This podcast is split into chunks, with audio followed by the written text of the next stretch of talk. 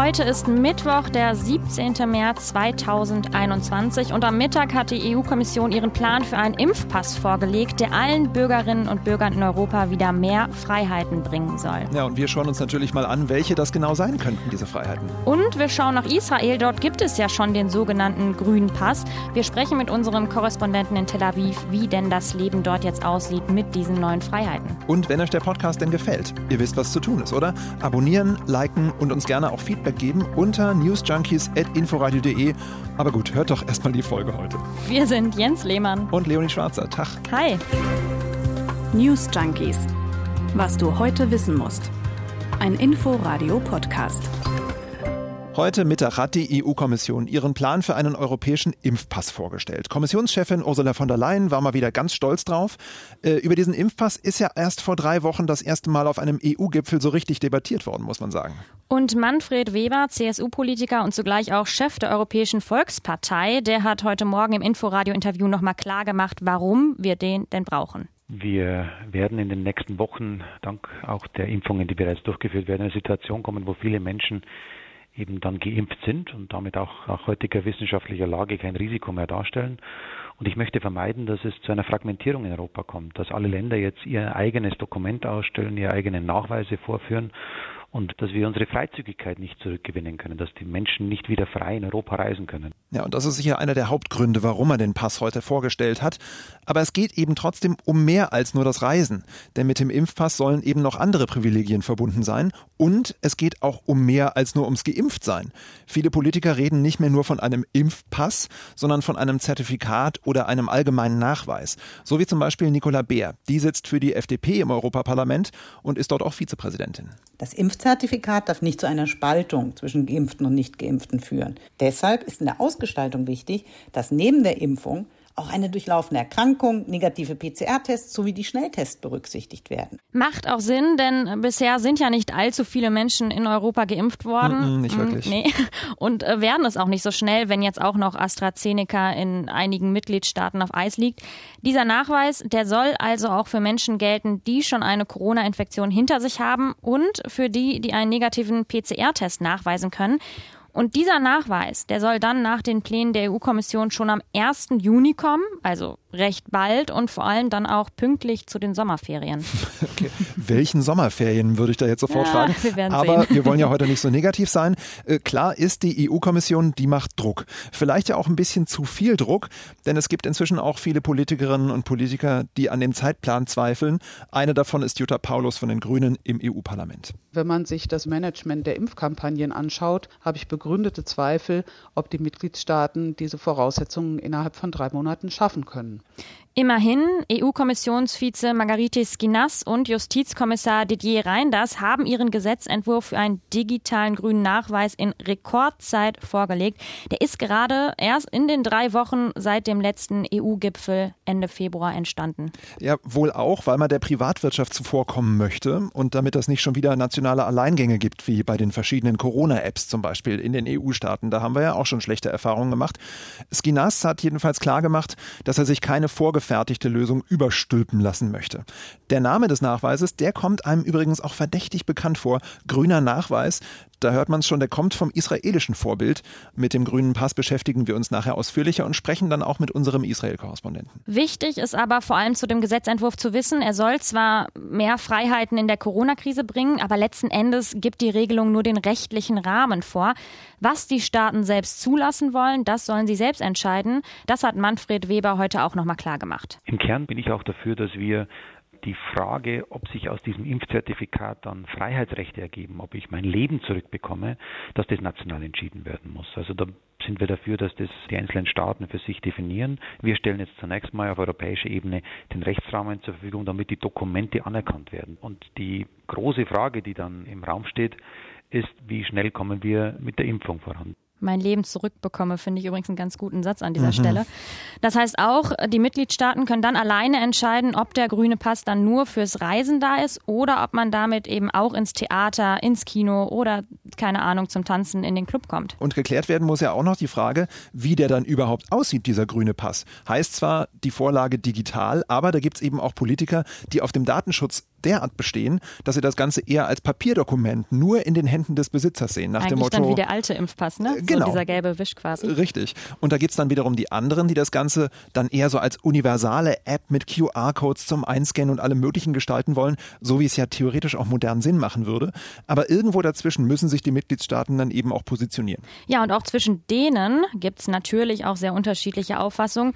Urlaubsländer wie Österreich und Griechenland, die hatten ja sogar darauf gehofft, dass der Impfnachweis noch früher kommt, damit eben Touristen äh, schon in den Osterferien kommen können. Hm, Skifahren oder Baden, ja, wäre Ja. schon ganz schön gewesen. Aber Länder wie Deutschland und Frankreich, die haben da gebremst und schon in den vergangenen Wochen darauf verwiesen, dass sonst Privilegien für eine kleine Gruppe Geimpfter entstehen würden. Ja, und der politische Druck, diesen grünen Pass jetzt schnell einzuführen, der ist aber offensichtlich trotzdem einfach zu groß. Nur mal zum Vergleich. In Großbritannien, da gibt es die Pläne, Auslandsreisen schon ab dem 17. Mai wieder zu erlauben, eben mit einem solchen Impfnachweis. Das wäre also noch früher der Fall. Und da passt dann ein Satz aus dem Umfeld der Bundesregierung ganz gut, den die FAZ aufgeschnappt hat. Wenn alle Strände schon belegt sind, bevor die Deutschen kommen, da wird man bei der Bundestagswahl schnell die Quittung dafür bekommen. Das äh, ist wohl eine Wahrheit. Ja, möglicherweise. Und dann haben wir aber natürlich noch ein anderes Grundproblem, weil wenn wir nicht mit dem Impfen vorankommen, dann nutzt der Impfpass, der Impfnachweis, wie auch immer jetzt genannt wird, nur einer kleinen Gruppe, ne, zumindest bis jetzt noch, das hatten wir eben schon. Und bei der ist ja noch nicht einmal klar, ob sie denn das Virus weitergeben Ja, oder nicht. Das stimmt. Und deshalb gibt es auch Kritik von der Weltgesundheitsorganisation WHO. Die lehnt die Impfpässe ab und sagt, man solle lieber noch ein bisschen abwarten. 2022, nächstes Jahr, da sei man dann viel weiter bei der Bekämpfung des Virus, aber eben auch in der Wissenschaft. Und selbst wenn dann alles geklärt ist, dass Geimpfte eben auch das Coronavirus nicht weitergeben können, wunderbar, dann steht aber immer noch die ethische Frage im Raum. Müssen dann Geimpfte Rücksicht nehmen auf Menschen, die sich äh, nicht impfen lassen wollen zum Beispiel? Und häufig kommt ja dann die Impfprivilegien-Debatte auf, die wir auch schon- auch schon aus dem letzten Jahr kennen. Wobei man sagen muss, das ist ein sehr, sehr ungenauer Begriff, Privilegien. Denn es geht gar nicht darum, dass neue Rechtsansprüche, also Privilegien geschaffen werden, sondern es geht eben darum, dass bestehende Grundrechte wieder zurückgeholt werden. Ne? Also wenn wir die Grundrechtseinschränkungen wieder zurücknehmen, dann haben wir ja wieder den ursprünglichen Zustand und eben keine Privilegien. Das Nee. macht doch irgendwie Sinn. Und wenn wir uns wieder mit vielen Menschen treffen dürfen, in einer großen Runde zusammen feiern oder im Club zusammen tanzen, dann ist es ja auch wirklich kein Privileg, sondern es ist eigentlich nur ein Grundrecht, das dann eben zeitweilig eingeschränkt war. Da kann man mal sehen, wie einen diese Pandemie psychologisch irgendwie verändert. Was früher normal war, fühlt sich jetzt schon wie so ein Privileg an, dem Ob- es irgendwie, ja. irgendwie nachzueifern gilt. Obwohl jetzt, das ist ja auch ganz schön. Ne? Ich hoffe, dass wir dieses Privilegiumsgefühl zumindest, ne, dass wir das auch nach der Pandemie ein bisschen beibehalten, dass man nicht das Gefühl hat, ja, das ist ja wieder mein altes Normal, sondern das dann vielleicht auch mehr wertschätzen. Ne? Ah, mehr so die Carpe Diem-Fraktion, verstehe. Hm. Ja, genau.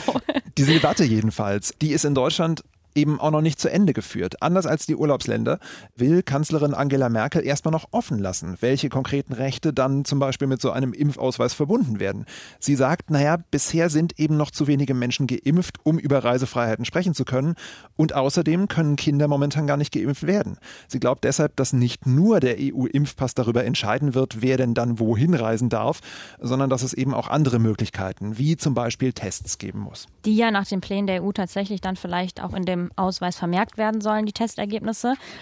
Aber was ich mir gerade auch gedacht habe, es wäre auch ein bisschen unfair, wenn es dann heißt, Malle nur mit grünem Impfpass ne? und Kinder haben Pech, die müssen halt draußen bleiben. Also irgendwie ist es doch auch seltsam. Du oder? weißt, das wäre genau mein Urlaub, oder? Ja, du bist so einer, der dann bei Hotelbuchungen so ganz genau guckt, ist es ein Adults-Only-Hotel so? Ertappt, ja, gut.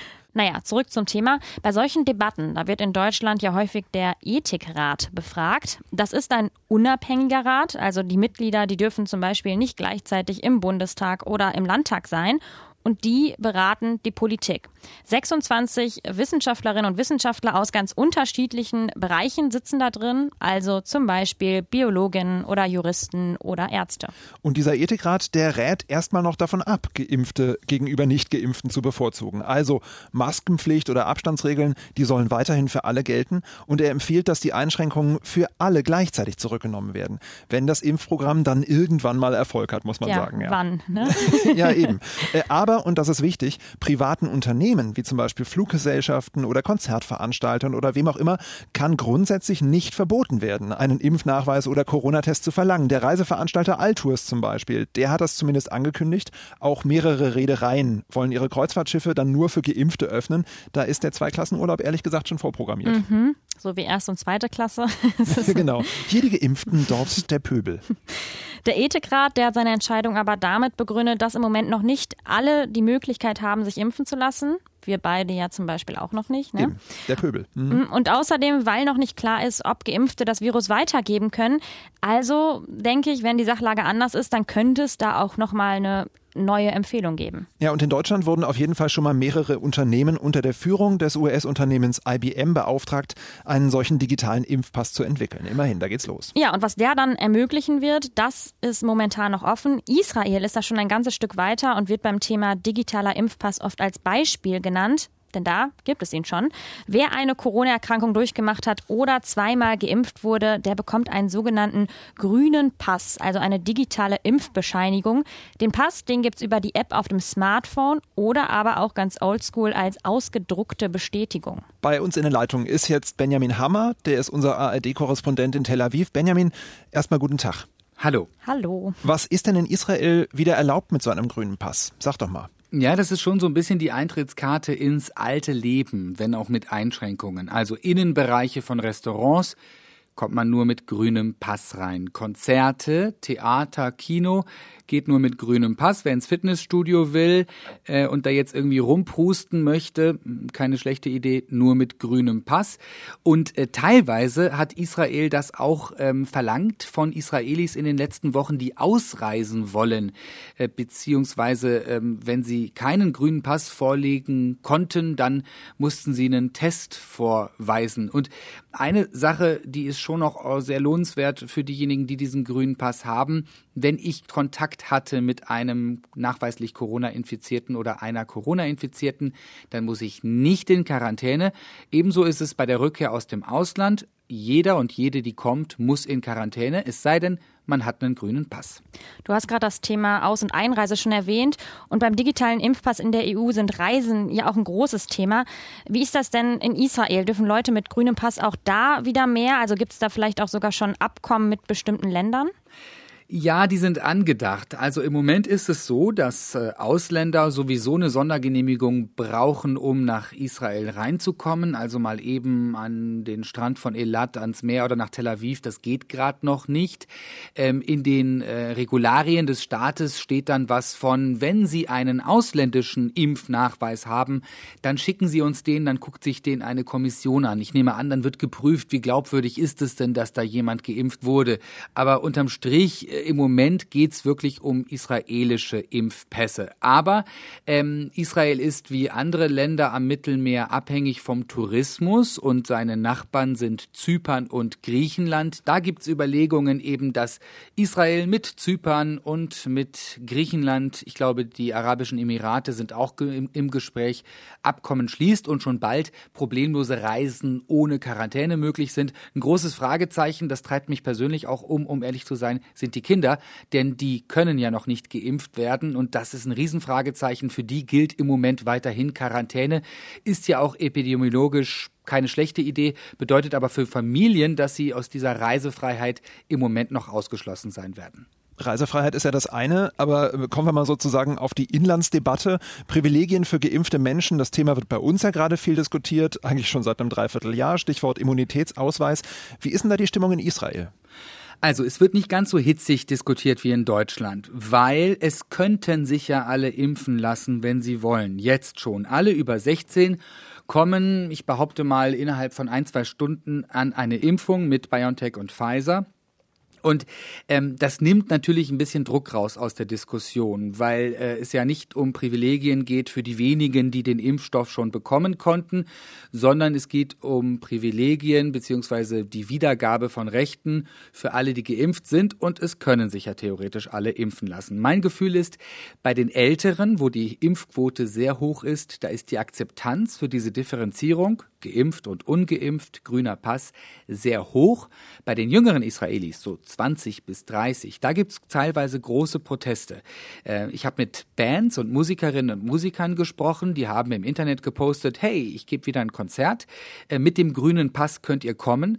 Und äh, da gab's teilweise heftige Shitstorms von den Fans, weil sie gesagt haben, ihr könnt doch nicht bei diesem Programm der israelischen Regierung mitmachen, ihr könnt doch nicht mitmachen bei der Diskriminierung zwischen geimpft und ungeimpft geimpft. Warum? Na, weil bei den jungen Israelis trotz verfügbarem Impfstoff es relativ viele gibt, die sich nicht impfen lassen wollen und gleichzeitig nicht einsehen wollen, dass die deshalb ausgeschlossen werden von dem nun wieder anlaufenden öffentlichen Leben.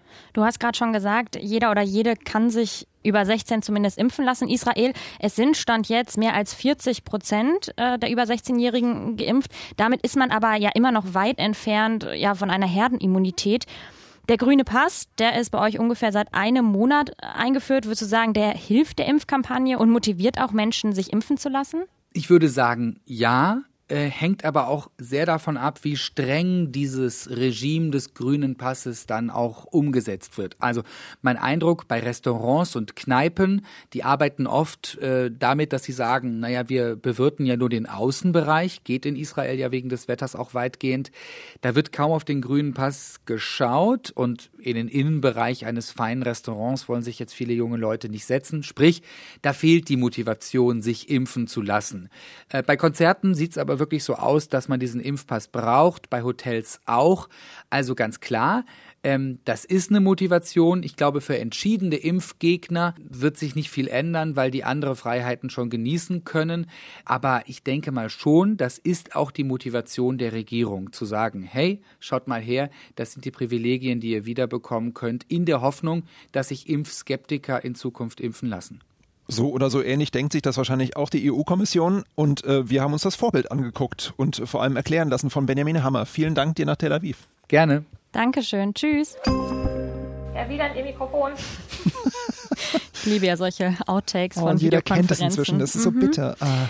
Gemeint ist hier Professor Volker Wieland, einer der sogenannten Wirtschaftsweisen. Das sind Wirtschaftsprofessoren, Professorinnen, die die Konjunktur analysieren und der Politik wirtschaftspolitische Maßnahmen empfehlen.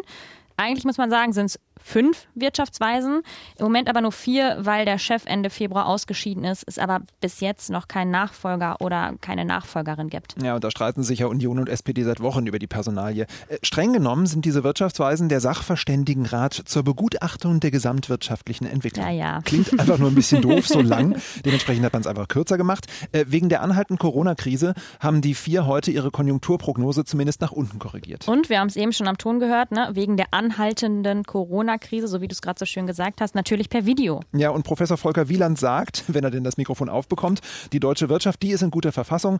Äh, Zwar sind ganze Branchen wie zum Beispiel Handel oder Gastronomie nach wie vor Pandemie geschädigt, aber die Industrie, die produziert wieder nach Kräften, sagt er. Außer vielleicht gute Mikros, wenn man den Ton von Wieland so hört. Ein großes Risiko ist natürlich eine dritte Infektionswelle. Ein erheblicher Rückgang bei der Wirtschaftsleistung würde allerdings nur dann eintreten, wenn es zu weitreichenden Einschränkungen oder gar Schließungen in der Industrie in Deutschland kommen würde. Denn Deutschland exportiert nach wie vor zum Beispiel Autos ins Ausland und da ist die Nachfrage aus den USA und China auch stark. Und weil Deutschland eben nicht so stark vom Tourismus abhängt wie andere Länder, die wir eben auch schon hatten, Mhm. deshalb ist die Wirtschaft eben auch nicht so sehr bei uns wie dort betroffen. Insgesamt gehen die Wirtschaftsweisen für 2021 mit einem Anstieg des Bruttoinlandsprodukts immerhin noch aus. So um 3,1 Prozent soll der ausfallen. Äh, Was sie aber auch gesagt haben, ganz wichtig für die Konjunktur ist Impfen. Äh, Wo sonst nicht, Auch ja. für vieles Ich andere. wollte gerade sagen. Äh, Die Wirtschaftsweisen haben außerdem gesagt, es gebe Chancen für eine bessere wirtschaftliche Entwicklung, wenn die Bevölkerung schneller als erwartet geimpft und Einschränkungen aufgehoben werden. Zum Jahreswechsel 21-22 dürfte dann die deutsche Wirtschaft wieder Vorkrisenniveau erreichen. Finde ich eine relativ gewagte These, ehrlich gesagt. Und eine gute Aussicht für das nächste Silvester, finde ich. Da könnte Das man schon, ja, auf jeden Fall. Glas drauf erheben. Auf jeden Fall äh, schauen wir, Stichwort Impfen, ja alle sowieso sehr gespannt auf morgen, denn dann will die Europäische Arzneimittelbehörde ihre Einschätzung zu AstraZeneca abgeben Hm, und dann Daumen wissen, wie es weitergeht. Ja. Genau. Stell dir vor, du fährst ganz gemütlich mit dem Auto über eine Kreuzung und plötzlich wirst du geblitzt. Obwohl du sogar vielleicht sogar ein bisschen unter 50 gefahren bist. Also wirklich gemütlich, ne? Ja, wirklich gemütlich. Ein paar Wochen später kriegst du dann trotzdem einen Brief von der Polizei und da steht dann plötzlich, du bist 72 gefahren. Einmal Pappe weg, bitte. Ja, klingt ein bisschen irre, ist aber hier in Berlin tatsächlich passiert und Verkehrsanwalt Thomas Noack hat das unserer Reporterin heute so erklärt. Es geht um das Messgerät LifeTech XV3. Das ist eins der drei modernsten, die wir in Deutschland haben und in Berlin haben wir davon zwei und eins steht eigentlich immer auf der Stadtautobahn. Und wir reden da also schon von einigen 10.000 Messungen nur hier in Berlin. Ich muss einmal ganz kurz einhaken. Warum heißt dieser blöde Blitzer LifeTech XV3? Ich finde es irgendwie großartig, wie so ein Roboter, ne? Allerdings, aber vor allem LifeTech. Was ist an einem Blitzer vielleicht lebensrettend? Ja, okay, aber als ob das irgendwie ein Wesen aus Fleisch und Blut wäre. Gruselig. Das in einer späteren Folge dann. Wir gehen dem auf den Grund. ja, auf jeden ja. Fall. Die Tests an den Geräten bei der Physikalisch-Technischen Bundesanstalt, die sind noch nicht abgeschlossen, aber sie zeigen jetzt schon, dass es bei diesen so modernen Blitzern Abweichungen von bis zu 20 Stundenkilometern gibt. Ne? Das ist das richtig ist krass. Echt eine ganze Menge. Ähm, und die Messgeräte, die sind jetzt vorerst nicht mehr im Einsatz. Immerhin hat die Polizei reagiert. Der Witz mhm. ist, Freunde von mir haben mir schon vor Jahren geraten, also aus heiterem Himmel, als ich dann doch mal in der Stadt geblitzt worden Nein. bin, ganz ehrlich. Äh, aber die haben gesagt, immer erst mal anfechten, Begründung Blitzer ungenau, das geht immer. Kannst Echt? du immer, äh, kannst du so. Hätte ich nie geglaubt, dass sie mal recht haben könnten. Ist krass, jetzt in diesem Falle komplett bestätigt. Ich würde sowas eigentlich auch nie anfechten. Interessant. Auf jeden Fall fahrt trotzdem vorsichtig. Es Ja. gibt trotzdem noch Blitzer in der Stadt. Oder äh, wenn ihr nicht geblitzt werden wollt, dann einfach mit den Öffis oder dem Rad. Geht ja, auch, aber ne? nicht bei dem Regenwetter da draußen, oder? Ja, Jens, du bist schön Wetterfahrer. Das hatten wir gestern schon. Ja, definitiv. Wie ist es noch mit dem Spruch? Wie geht der nochmal? Es gibt kein schlechtes Wetter, es gibt nur sondern falsche, nur falsche Kleidung. Genau. Ja, das ist ein bisschen so ein Mutti-Spruch, ne? Ein bisschen, ja. Naja, gut. Wir fahren jetzt auf jeden Fall ganz vorausschauend und legal und trocken in den Feierabend und wir hören uns am Morgen wieder. Tschüss. Ciao, ciao. News Junkies. Was du heute wissen musst. Ein Podcast von Inforadio. Wir lieben das Warum.